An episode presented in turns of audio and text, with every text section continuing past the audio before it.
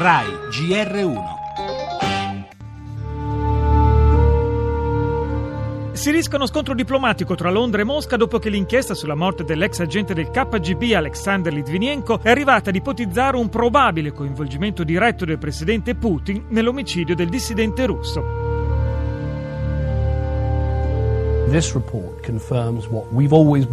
Questo rapporto conferma quello che abbiamo sempre sospettato e creduto, cioè che si trattava di un'azione promossa dallo Stato.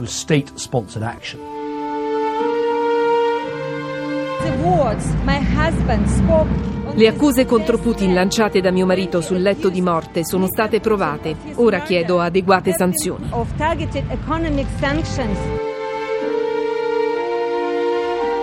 Dura la reazione del Cremlino. Inammissibile parlare di complicità russa, commentano da Mosca. Ci sarà una controinchiesta.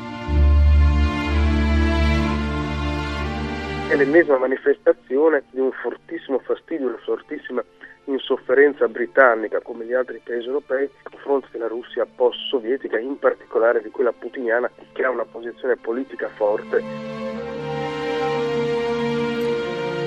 Se non fosse tristemente vera, la vicenda Litvinenko avrebbe tutti gli ingredienti di una succosa spy story cinematografica, veleni, intrighi, servizi segreti. Nella realtà della politica e della diplomazia internazionale, però, le accuse di Londra sono molto pesanti.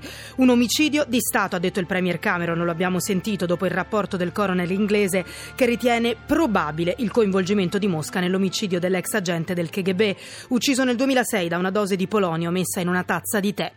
Il movente resta però un mistero. La vedova Litvinenko chiede sanzioni, la Russia contrattacca negando ogni accusa, ma al di là del giallo ancora parzialmente irrisolto sullo sfondo c'è un importante elemento geopolitico, come sostiene il professor Aldo Ferrari.